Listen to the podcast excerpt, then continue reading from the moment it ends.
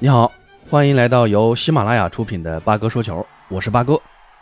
那这个周末的五大联赛非常的精彩啊，在英超呢，头三轮不胜的红军利物浦在主场九比零狂胜伯恩茅斯队，那追平了英超历史最大比分差的记录。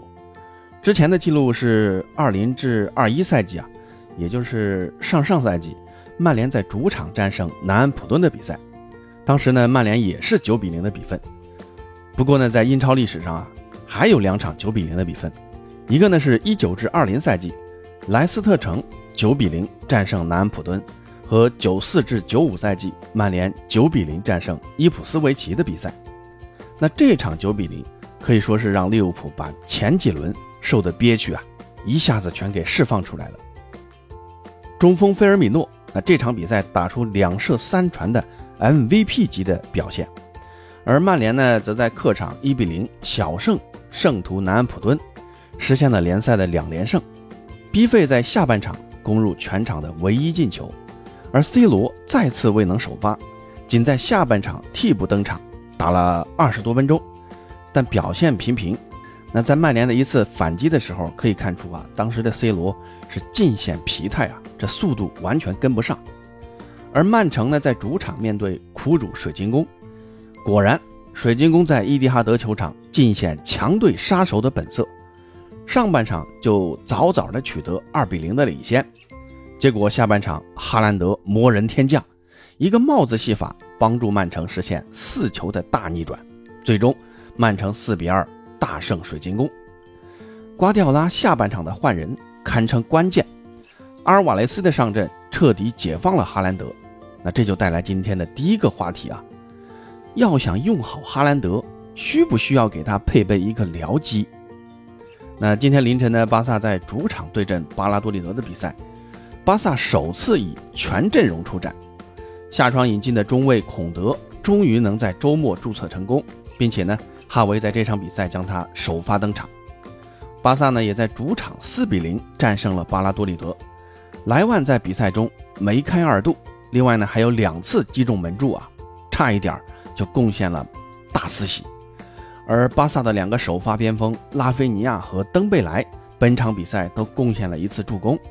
法蒂在本场比赛再次替补登场，而后腰布斯克茨红牌停赛结束，本场比赛回归首发。基本确定留队的德容再次回到了替补席，那这就带来了今天的第二个话题：德容值不值得首发？先来说说第一个话题啊。用好哈兰德，需不需要给他配备一个僚机？那这场比赛呢？上下半场哈兰德的发挥可以说是判若两人。上半场呢，水晶宫就早早的取得两球领先的优势，主帅维埃拉及时调整战术，马上就进入了全员防守的态势，想苟住三分。在后场呢，囤积大量的防守球员，尤其是针对哈兰德的防守。身边永远有两到三个水晶宫的防守球员来盯防哈兰德，而且呢，水晶宫的阵型收缩的很厉害啊，让哈兰德这种需要空间来爆发的球员没有太大的用武之地。而且哈兰德本身虽然体型很大很强壮，但背身拿球和投球的能力其实呢并不太强啊，这就导致很多球给到哈兰德，他也只能回传给队友。而且上半场水晶宫球员的体能很充足。在对抗和速度上，并没有落入下风，这也是上半场哈兰德发挥欠佳的原因之一。那到了下半场，怎么哈兰德就突然能帽子戏法呢？很大的原因就是瓜迪奥拉派上了阿尔瓦雷斯，那他和金都安的上场，彻底盘活了曼城的前场进攻。由于水晶宫的全员退守，曼城几乎是毫无顾忌地投入进攻中去，阵型呢可以说是。从四三三变成了四幺四幺，而阿尔瓦雷斯当时替换的是坎塞洛，那下了一个边后卫，上了一个前锋，这阵型啊也就变成了三幺四二这种奇怪的阵型，前场六个人投入进攻，但效果呢是立竿见影啊。由于金都安的上场，B 席呢被挪到了右路，然后 B 席马上就通过进球扳回一分，这个进球正是 B 席。在右路的内切创造的得分机会，随后第六十一分钟，又是右路的下底传中。这个时候啊，禁区内的防守球员的注意力，由于有了阿尔瓦雷斯的存在，就被分散了。当时皮球被阿尔瓦雷斯的头球后蹭，将所有的防守注意力带至禁区外侧。那这个时候，福登在禁区外侧再传中，哈兰德在禁区头球破门。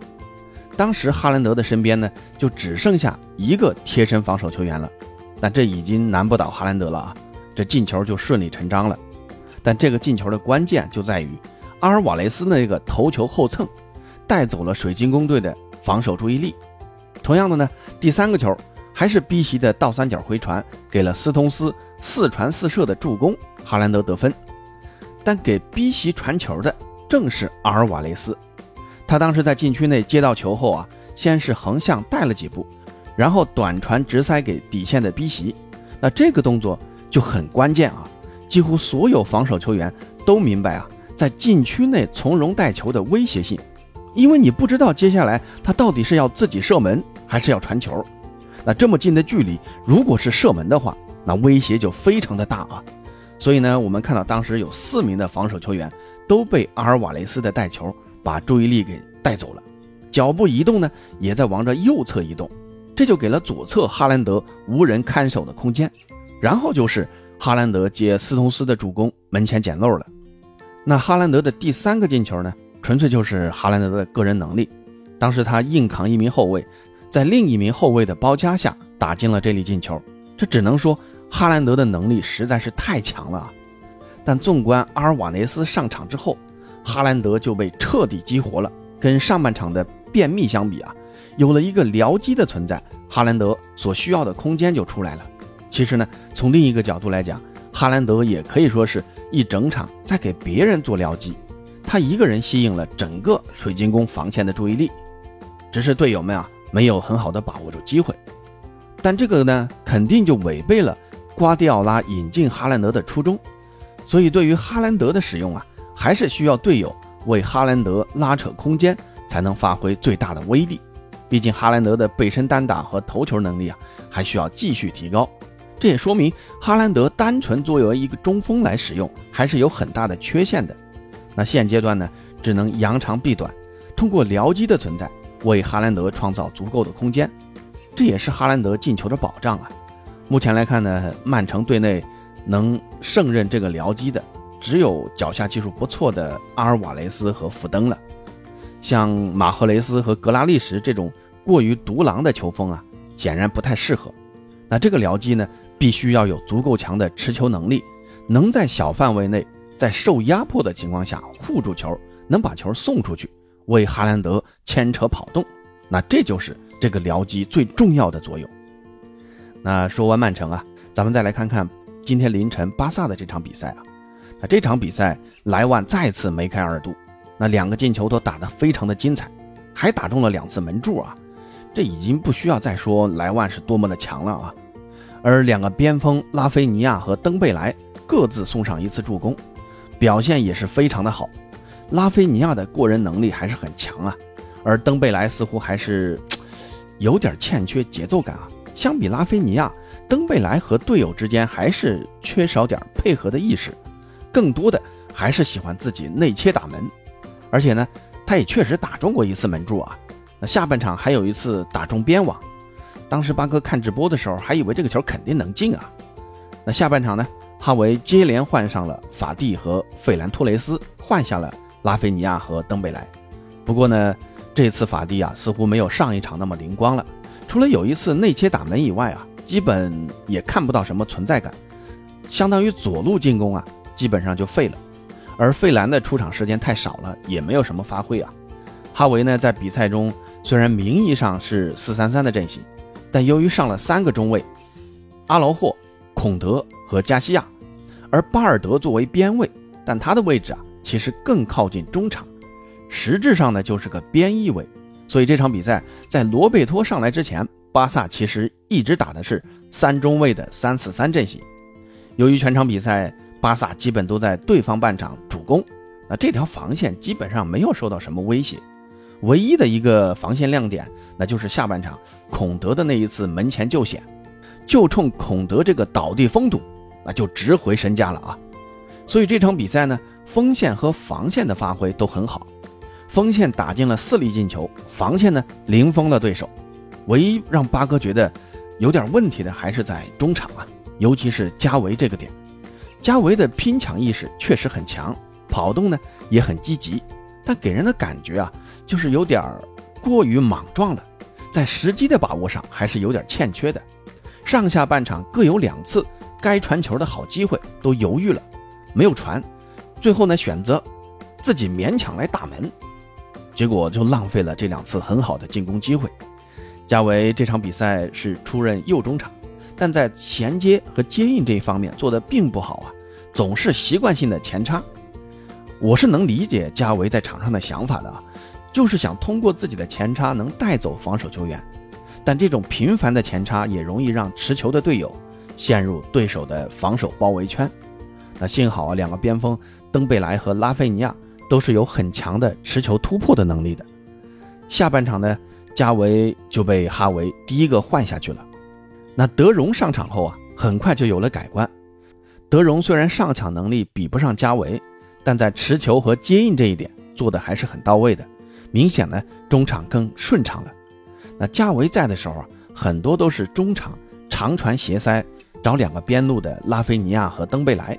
那德容在的时候呢，更像一支传统巴萨了，短传明显增多了，也加强了控球。不过从哈维的角度来看啊。德容并不是对位换掉加维的，而是去顶替布斯克茨打后腰的，更多的是出现在中路。呃，在德容换下加维到布斯克茨下场的这段时间，德容是打加维的位置的。但凯西替换布斯克茨之后呢，德容是出现在后腰位置上。那从这个角度来看，德容啊，目前还是没有办法做到顶替布斯克茨出任首发的。上一场布斯克茨停赛。德容打单后腰的效果其实并不好，但德容是巴萨队内最适合顶替布斯克茨打后腰的人选。只是呢，在防守这一块，德容还需要继续提高。布教授明年就要离开球队了，哈维呢也需要未雨绸缪了，需要提前将德容打造成下一个布斯克茨。所以八哥的结论就是，德容可以和加维轮换首发，这既是巴萨给德容的使用。有了新的方向，也可能是啊，是逼迫德容降薪的一个手段。那朋友们对于哈兰德和德容的使用有自己的看法吗？欢迎在评论区告诉八哥，咱们下期再见。